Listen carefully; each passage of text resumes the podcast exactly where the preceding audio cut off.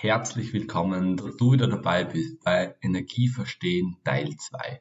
Es ist mir wieder eine Ehre, euch mehr über das Thema Energie zu erzählen, weil ich bin der größte Fan von Energie. Ich glaube es gar nicht, aber Energie ist wirklich eines der Grundbedürfnisse unserer Welt. Energie brauchen wir überall, egal was wir machen. Egal ob du Sport machst, du brauchst Energie. Wie nimmst du die Energie zu? Natürlich mit der Nahrung. Egal ob du einen Laptop, eine, ein Handy betreiben willst, ein Licht einschaltest, irgendein Gerät hochhebst, du brauchst immer Energie. Das heißt, Energie ist die fundamentale Grundressource unseres Lebens. Alles besteht aus Energie. Und darum will ich euch mehr über das Energie erzählen. Also wir wissen jetzt überhaupt, was Energie ist. Das haben wir schon in vorige Woche besprochen. Doch jetzt lernen wir mehr über Energie kennen. Ich habe gesagt, wir starten einfach gleich durch. Grundsätzlich müssen wir uns einmal anschauen, okay, welchen Energiebedarf haben wir? Die Welt hat einen sehr hohen Energiebedarf. Also wir, die Welt hat ungefähr, also seit 1990 habe ich eine Quelle gefunden, steigt der, der Energiebedarf kontinuierlich an. Und im Jahr 2022 hatten wir 14 Milliarden Tonnen Öläquivalent. Okay, du wirst jetzt damit nichts, nicht viel anfangen können, aber auf jeden Fall der Energiebedarf steigt, steigt, steigt. Und das ist ja was Gutes. Schaut euch einmal an, wie hat sich Europa entwickelt. Warum hat Europa so einen Wohlstand erreicht? Naja, grundsätzlich nur deswegen, weil sich der Energiebedarf erhöht hat. Das heißt, wir haben einfach mehr Energie verbraucht. Woher haben wir die Energie bekommen? Natürlich aus Russland, das günstige Gas, günstige Öl und so weiter. Das heißt, grundsätzlich ist einmal das Erhöhen des Energiebedarfs, also das Verbrauchen unter Anführungszeichen von Energie, sehr gut, denn man baut Wohlstand auf. Das gleiche passiert jetzt gerade oder in den letzten Jahren mit China passiert. Was hat China gemacht? Sie verbrauchen einfach Energie. Der Wohlstand steigt exponentiell an. Natürlich, sie sind jetzt schon wieder langsam am Abflachen. Jetzt kommt dann Afrika, jetzt kommt dann Indien, Brasilien und so weiter im Zug. Aber man sieht, erhöht sich der Energiebedarf, erhöht sich auch der Wohlstand. Das heißt, es gibt eine sehr genaue, gute Korrelation zu Energie und Wohlstand. Wie schon gesagt, Energie ist ja grundsätzlich nichts Schlechtes. Wir haben erstens einmal genug Energie vorhanden. Unser Problem ist nur, wir können es nicht aufnehmen bzw. nicht speichern oder in die richtige Form bringen. Schaut euch die Sonne an. Die Sonne strahlt täglich auf unsere Erde. Schaut euch das Meer an. Wir haben die Gezeiten durch den Mond, Ebbe, Flut. Wir haben Wellen, wir haben Wind. Wir hätten so viel Energie, doch wir können das einfach nicht aufnehmen. Wir können die Wasserkraft nicht speichern in Strom zum Beispiel können keine Elektrizität erzeugen oder umformen. Das heißt, wir haben genug Energie und Energie bedeutet ja Wohlstand. Das heißt, Energie ist jetzt was Gutes oder ist es was Schlechtes? Ja, kommt drauf an, für was. Wenn wir sagen, für den Wohlstand ist es was Gutes. Wenn wir jetzt sagen, für das Klima, würde ich jetzt aber auch sagen, es ist was Gutes. Natürlich, wenn wir jetzt die ganzen Millionen Tonnen von Gas, Kohle, Erdöl verbrennen innerhalb von kürzester Zeit. Es hat Millionen Jahre gebraucht, dass dies entsteht unter hohem Druck. Es hat ewig gebraucht, hohe Wärme. Und wir verpulvern auf gut Deutsch das alles in, sagen wir, 100 Jahren. Dann ist es natürlich schlecht fürs Klima, weil das ganze CO2, was da unten einmal gespeichert wurde, kommt auf einmal in die Atmosphäre. Das ist unser Problem. Das heißt, wir müssen schauen, wie können wir unseren Energiebedarf erhöhen, weil das bedeutet Wohlstand und Wohlstand will, glaube ich, jeder von uns. Das heißt, wie können wir den Energiebedarf erhöhen auf unserer Welt, aber gleichzeitig das Klima nicht schädigen. Und das ist ganz einfach mit den erneuerbaren Energien. Vor fossile Energie habe ich schon besprochen.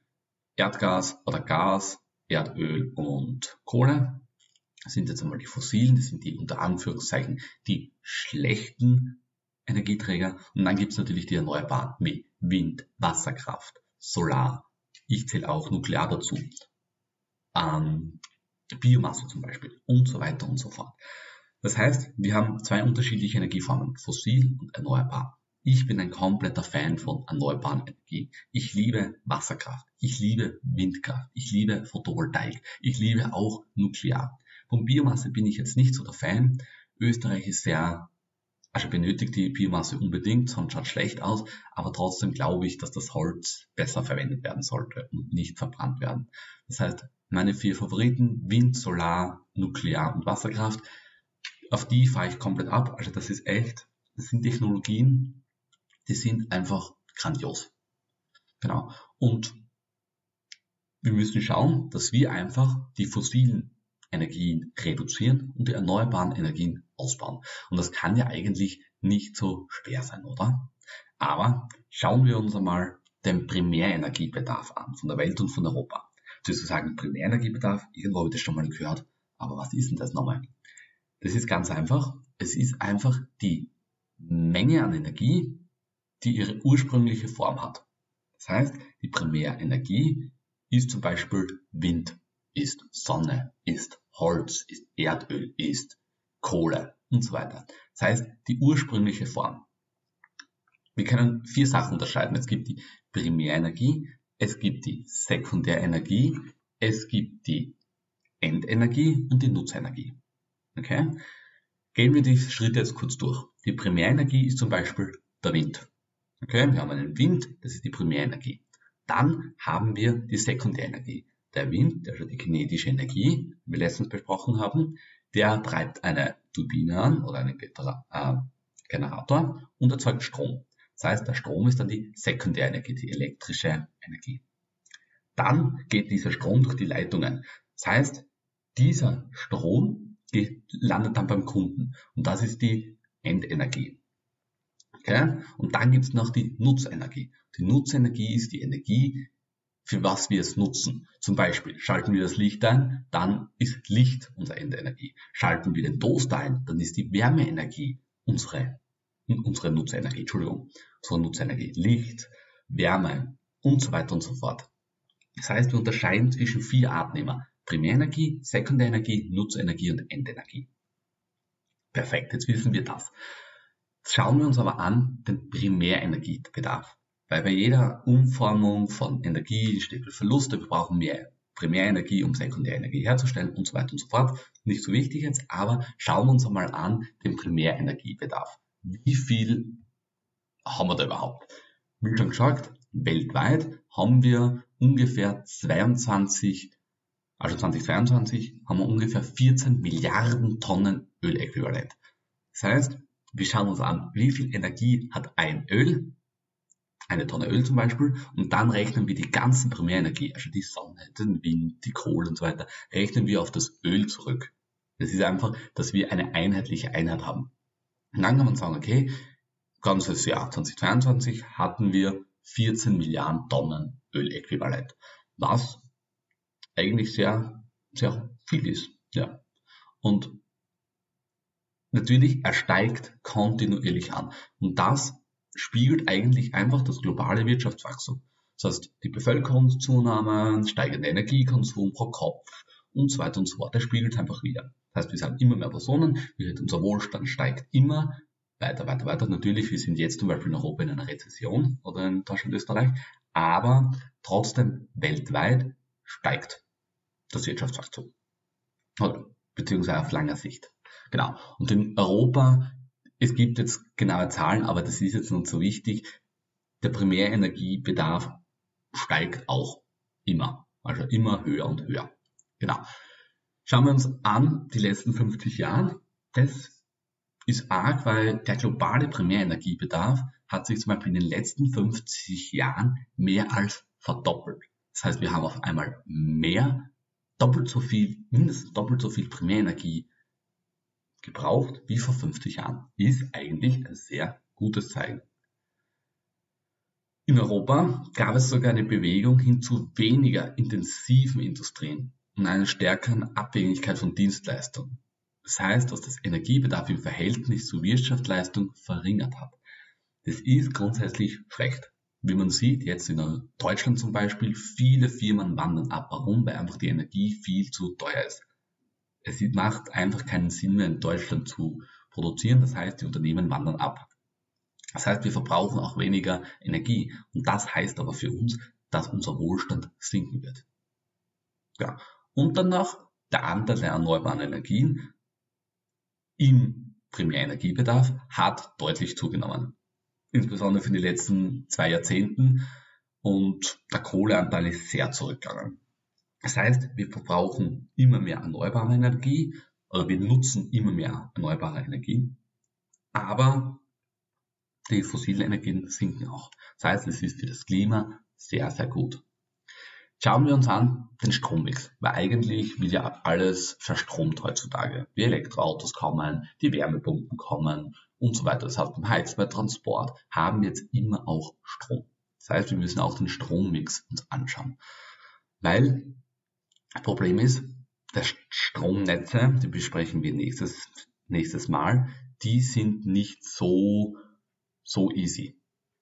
Das ist ein bisschen komplizierter, aber auf jeden Fall werden wir als nächstes Mal machen. Aber der globale Strommarkt, der hängt leider noch immer sehr an die fossilen Brennstoffe ab. Schau ins China, es werden, glaube ich, wöchentlich werden neue Kohlekraftwerke in China installiert. Erdgas, Öl, das macht einfach noch ein Großteil aus. Indien, Brasilien, alle die haben noch sehr viel fossile Brennstoffe. Aber die Erneuerbaren, wie zum Beispiel Wasserkraft, Wind und Solar, haben ihren Anteil erhöhen können und stellen ungefähr ein Viertel der Stromerzeugung dar.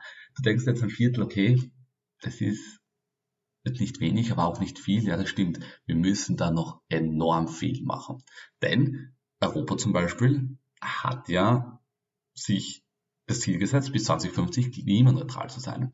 Das heißt, der Anteil an erneuerbaren Energien im Strommix jetzt in Europa hat in den letzten Jahren signifikant zugenommen. Das ist einmal gut da, weil wir müssen das Klimaziel ja erreichen. Und wenn der Erneuerbare zunimmt, muss der Fossile abnehmen. Das heißt, der ist sehr rückläufig. Leider ist es noch immer der größte Teil unseres Energiemixes. Die fossilen Energieträger wie Gas und Kohle sind einfach noch immer vorne dabei. Ja, ist leider so. Aber schauen wir uns kurz an, Anteil erneuerbar und fossil. Das heißt, im globalen Strommix nimmt es immer mehr zu, also der erneuerbaren Anteil. Und die Investitionen wachsen ständig an. Zum Beispiel Solar- und Windenergie sind die schnellsten wachsenden Quellen zurzeit. Also das ist echt brutal, was da gerade los ist. Jeder will Solaranlagen auf dem Dach haben, jeder will Windanlagen bauen und so weiter. Das schon auf der ganzen Welt. Nur in Europa ist der Trend noch ausgeprägter. Das heißt, Dänemark, Finnland, Schweden, das sind einfach, die bauen zurzeit so viel Windparks. Ich bin gerade in Schweden. Wir planen auch Windparks auf der Uni für Unternehmen. Das ist einfach krank, was da alles baut wird. Und du denkst, okay, in Finnland, da scheint ja eigentlich nicht die Sonne, ist ja im Winter alles dunkel, ja, und sogar da zahlt sich aus. Also lass uns endlich in Deutschland und in Österreich anfangen, Bevoranlagen aufs Dach bauen, Windräder zu bauen und so weiter und so fort.